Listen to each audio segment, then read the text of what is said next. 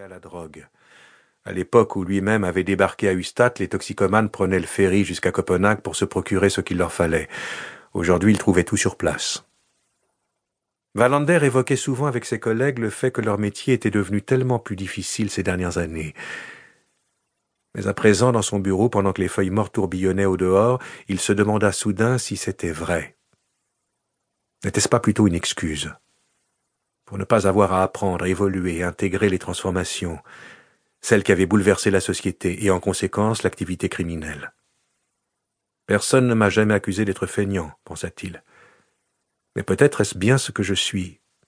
Il se leva, attrapa sa veste jetée sur le fauteuil des visiteurs, éteignit la lumière et sortit, laissant ses réflexions dans le bureau. Il monta dans sa voiture et rentra chez lui. La ville était déserte. La pluie faisait briller l'asphalte.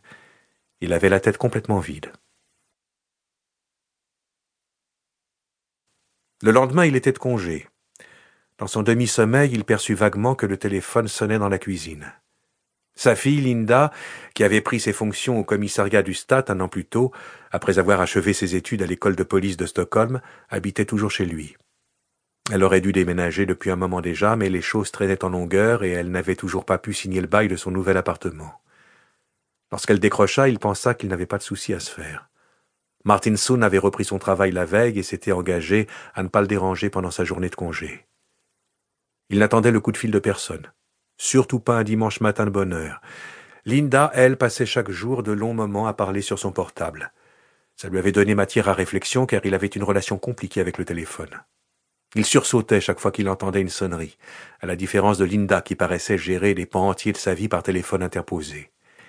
Il soupçonnait que c'était là le signe d'une vérité très simple. Ils appartenaient à des générations différentes. La porte de sa chambre s'ouvrit.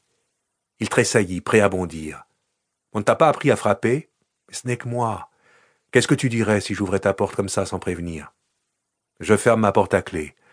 Bon, quelqu'un veut te parler. Mais personne ne m'appelle jamais. Là, si. Qui c'est Martinson. Valander se redressa sur son lit. Linda eut un air désapprobateur en voyant le ventre nu de son père, mais elle ne dit rien. C'était dimanche. Ils avaient conclu un pacte. Tant qu'elle habitait chez lui, les dimanches étaient déclarés zone franche. Aucun des deux n'avait le droit de critiquer l'autre. Les dimanches étaient officiellement dédiés à la courtoisie. Qu'est-ce qu'il veut? Il ne me l'a pas dit. Je suis de congé, je ne sais pas ce qu'il veut. Tu ne peux pas lui dire que je suis sorti Je rêve Elle retourna dans sa chambre. Valander se traîna jusqu'à la cuisine et attrapa le combiné. Par la fenêtre, il vit qu'il pleuvait. Mais on devinait des bouts de ciel bleu entre les nuages. Je croyais être de repos aujourd'hui. Mais oui, fit la voix de son collègue. Qu'est-ce qui se passe Rien. Il faillit se mettre en colère. L'appeler sans raison, ça ne ressemblait pas à Martinson. Mais pourquoi tu me déranges alors je dormais Pourquoi tu t'énerves Parce que je suis énervé. J'ai peut-être une maison pour toi. Si ça t'intéresse toujours. Valander pensait depuis des années à quitter son appartement de Maria Gatan, situé dans le centre-ville du Stat. Il avait envie de vivre à la campagne. Il voulait s'acheter un chien. Après la mort de son père quelques années auparavant, et après que Linda avait commencé à mener sa propre vie, il avait éprouvé un besoin croissant de changer d'air et d'existence, lui aussi. Plusieurs fois il était allé visiter des maisons par l'intermédiaire de différentes agences, mais il n'avait jamais trouvé ce qu'il cherchait. Les rares fois où il avait senti que ça pourrait éventuellement lui convenir, le prix était inabordable. Son salaire et ses économies n'y suffiraient pas. Être policier ne permettait pas de se constituer une réserve d'argent digne de ce nom. Tu es toujours là? Oui, raconte. Là, tout de suite, je ne peux pas. Il y a eu un cambriolage au Hollens cette nuit. Mais si tu passes au commissariat, je t'en dirai un peu plus. J'ai même un trousseau de clés. Martinson raccrocha. Linda entra dans la cuisine et se servit un café. Elle leva la tête, l'interrogea du regard. Elle versa une deuxième tasse. Ils s'attablèrent.